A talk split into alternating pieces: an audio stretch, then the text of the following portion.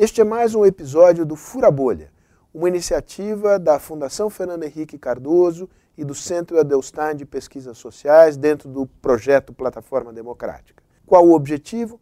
Mostrar que é possível promover um diálogo inteligente, aberto e construtivo entre pessoas que pensam diferente sobre os problemas que o Brasil enfrenta hoje, no campo da moral, no campo da política, no campo da economia, no campo da sociedade, enfim. Esse diálogo é fundamental para a democracia. Fique ligado.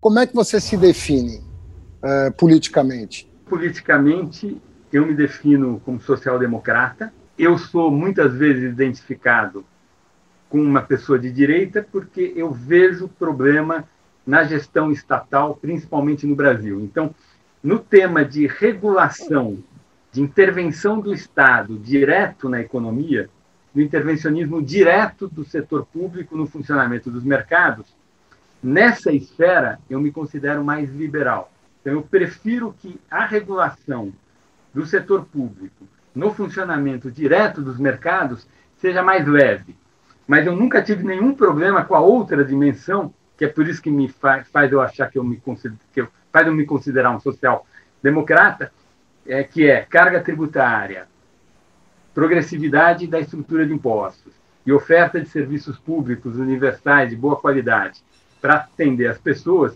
isso nunca foi alguma coisa que eu discordasse, que eu não apoiasse o tempo todo. Fernando, conte uma coisa, como que você se define politicamente? Bom, em primeiro lugar, como um libertário. Eu sou uma pessoa muito comprometida com a liberdade, em todos os planos.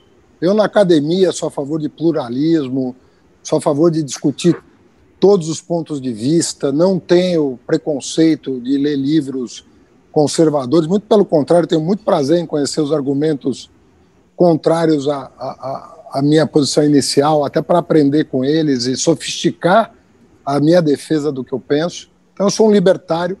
Agora, do ponto de vista é, que você colocou, é, eu vou um pouco além da social-democracia. Mas eu sou uma pessoa que vou além da, da social-democracia num aspecto. Para mim, a questão do acesso a determinadas uh, uh, a determinados bens, uh, o quão fácil é você ter acesso a eles, crédito, terra, acesso a meios de produção, né? formas alternativas de organização da produção. Isso é uma agenda que se confunde com preocupações socialistas desde sempre. É uma preocupação genuinamente socialista. Então, para mim, uh, o fundo público da social-democracia, que redistribui riqueza, é essencial para o funcionamento do próprio sistema capitalista. Né? O capitalismo aprendeu com a social-democracia nesse sentido.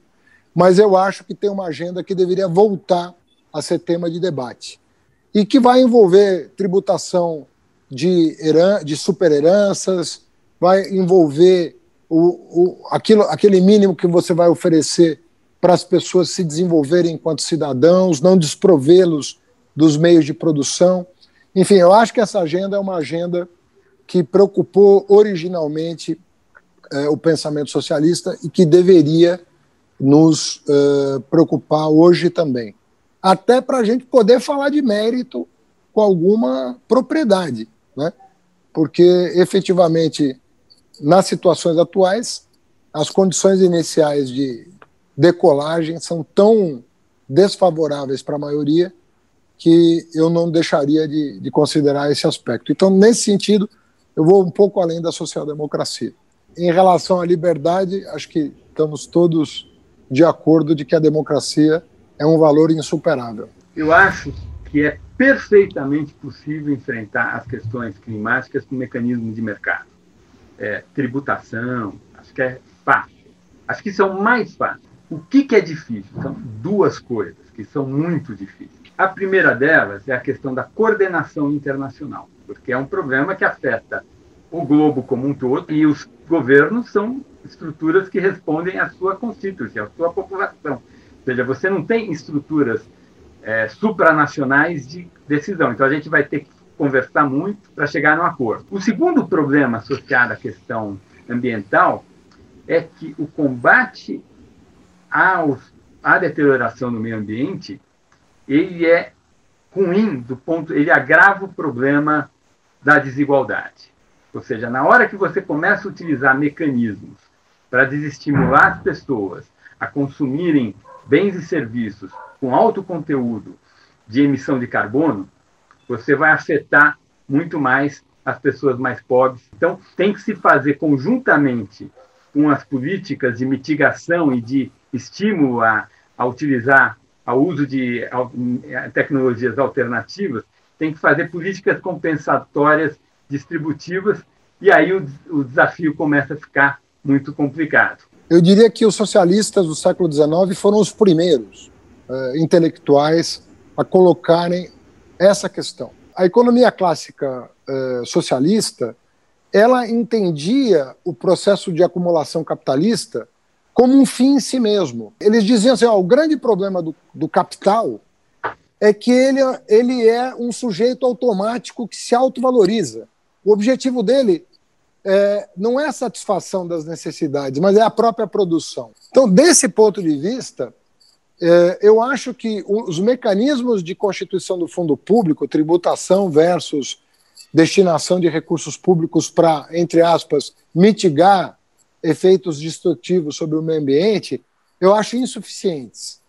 Quer dizer, a gente tem que também pensar num sistema produtivo como um todo para verificar de que forma nós podemos tornar mais racional a, a, a vida humana, né? E qual, o que, que nós vamos priorizar. Samuel, nós tivemos uma grande crise em 2008, né? uma crise como há muito tempo não se via, o que, que você acha? Que é mais uma crise recorrente, que é uma crise que vai ser de novo superada, ou que é uma crise que poderia trazer algumas reflexões sobre reformas importantes que deveriam ser é, feitas é, em função do, do, do, muito de sofrimento que o, que o sistema acaba gerando em função da sua falta de, de organização interna, da sua falta de mecanismos de, de controle interno sobre movimentos especulativos, por exemplo? A crise de 2008 foi uma crise do neoliberalismo, não há nenhuma dúvida a esse respeito. Houve um processo de desregulamentação no setor bancário, esse processo ele avançou o sinal, ele foi exagerado, gerou uma série de problemas. Então, a, certamente a questão da regulação já foi feito um monte de coisa nos Estados Unidos, mas eu acho que é um tema que a gente tem que olhar com mais cuidado. Quer dizer, a capacidade de um setor financeiro mal regulado produzir crises é muito grande. A gente sabe desde meados dos anos 70, em que houve esse processo de liberalização, de desregulamentação do setor bancário, as crises aumentaram. Então, esse é um tema que a gente tem que olhar com cuidado. É, eu não vejo nenhum problema em aperto regulatório.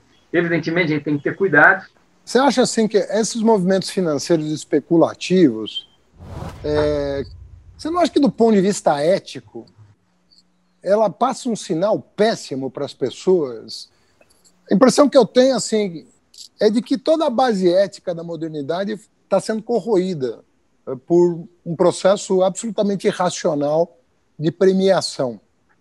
A gente fica falando que o capitalismo é meritocrático, e eu não, não consigo enxergar é, que a alocação dos prêmios seja compatível com a contribuição de cada pessoa no esforço coletivo de gerar bem-estar. Eu não sei, não te incomoda o mercado financeiro da maneira como ele é, independentemente de regular um pouco mais ou um pouco menos? É, eu acho que não é só o mercado financeiro. Eu acho que a associação, acho que tem evidência disso, a associação de globalização com mudança tecnológica, fez com que inúmeros setores, não só mercado financeiro, é, as pessoas mais bem dotadas ou que tiveram mais sorte, elas consigam mobilizar recursos privadamente imensos. Isso vale para um gestor, por quê? Porque com as novas tecnologias, um gestor muito talentoso, ele consegue mexer bilhões. Com a revolução da informática, o custo de burocracia, o custo administrativo despencou. Então, a escala de todo o setor produtivo também aumentou muito. E, portanto, todos os gestores que fazem a gestão dos negócios, os CEOs, CFOs, passaram a ter uma remuneração que é duas ou três ordens de grandeza maior do que era há 60 anos atrás. Isso vale para o mercado financeiro, vale para os CEOs do setor real, mas também vale para esportista. Né? A quantidade de dinheiro que um, que um Neymar ou que um Messi da vida ganha hoje é um múltiplo do que o Pelé ganhou no tempo dele. E não é porque o Messi é melhor do que o Pelé. É porque hoje o mundo para domingo à tarde para ver o Messi ou o Neymar jogar. Né? O que, que tem isso? É tecnologias com globalização. É, será que é justo esse, essa concentração dessa, desse, nesse meio, né, dessa dimensão? Eu confesso que acho que não. Eu sou mais social-democrata, ou seria mais rawlsiano, do ponto de vista de um princípio da justiça. É difícil de implementar, mas eu sou totalmente favorável a uma agenda de aumentar a tributação sobre a renda nas pessoas físicas das altas rendas. Sobre a herança, por exemplo. Também acho, faz todo sentido. A, a, a gente sabe que sobre a herança é muito mais difícil do que sobre a renda. Né? A renda é um fato gerador mais fácil da gente tributar. Mas, em princípio, é, eu não te, eu acho, para mim, o imposto sobre herança faz todo sentido do ponto de vista ético. Né? Tem, tem a questão. Estou vendo que você é um pouco socialista, Samuel. Estou sentindo Será? isso aqui.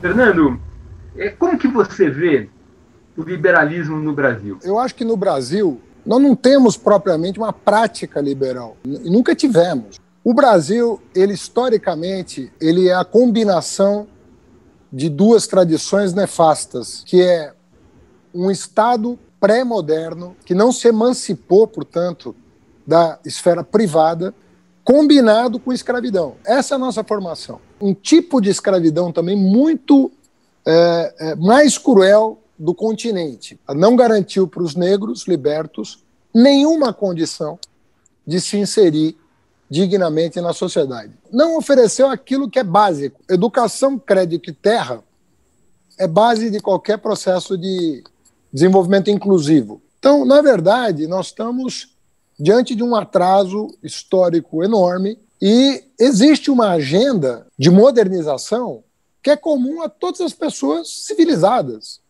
que não aceitam o tamanho da injustiça que o Brasil gerou. Reforma agrária é, um, é uma agenda liberal, isso não é uma agenda revolucionária. É re, chama reforma por isso. Educação pública de qualidade é uma agenda liberal. Os socialistas jogaram mais peso nisso, mas não é uma agenda que devia nos dividir. A questão do acesso a crédito para garantir que uma pessoa desprovida de meios de produção possa, a partir da sua criatividade e da sua capacidade de iniciativa, gerar riqueza, isso tudo devia fazer parte de uma agenda de modernização comum de liberais, social-democratas e socialistas. Mas no Brasil nós não temos sequer essa agenda constituída. Na verdade, o atual estado de coisa é culpa de um atraso que se repõe no Brasil, né? que se repõe uh, a cada ciclo político. Por isso que a gente sempre fala que a nossa modernização é sempre conservadora. Esse aumento de desigualdade a níveis muito elevados pode colocar em xeque a, a liberdade democrática, a democracia como um mecanismo de escolha desiguais, de iguais a respeito das políticas. Como você vê esse tema? A gente quer uma, uma sociedade estável, próspera, né? que ofereça oportunidades para as pessoas, que garanta um enxoval mínimo para as pessoas. E eu vejo que a posição relativa entre as pessoas de uma mesma sociedade conta para fins de bem-estar. Quer dizer, você não avalia o bem-estar de uma pessoa só a partir do acesso que ela tem a, a bens e serviços. Você avalia também esse bem-estar do ponto de vista do N-1 indivíduos dessa sociedade, o que, que acontece na vida deles. Eu acho que a, a questão relativa, ela conta e ela estressa o ambiente social e político de uma maneira geral. Mas se a gente quer uma democracia, né, a, a economia tem que ser um, tem que ser um elemento a ser considerado para a estabilidade do regime. Eu acho que a quantidade importa. Então, talvez eu não, eu não teria a desigualdade de renda, não me, não me incomodaria muito, mas acho que a partir de uns certos níveis, ela incomoda. Então, eu acho que a partir de certos níveis, é, a desigualdade, a redução da desigualdade pode perfeitamente ser objetivo em si. Eu só não acho que esse é um tema relevante para temas brasileiros. Acho que o Brasil não é um país cujo problema nosso esteja associado a poucas políticas de combate à desigualdade. A gente tem um monte de políticas de combate à desigualdade, a gente tem muito mais do que países do nível de renda nosso. Onde a gente falha flagorosamente são nas políticas de igualdade de oportunidade. E eu acho que essa, esse tipo de promoção de debate, tornar isso público, é um ato pedagógico de civilidade. A gente precisa sair dessa, desse clima que nós criamos. Isso é muito ruim para o Brasil. As pessoas não podem perder o respeito uma, umas pelas outras, como aconteceu no passado recente. Eu queria terminar agradecendo, agradecendo o Samuel a oportunidade de uma conversa que acontece semanalmente, mas agora pública. Eu acho muito bom. Eu queria agradecer primeiro o convite, agradecer o Fernando, é uma satisfação. Tá? Acho que foi super legal, adorei a conversa.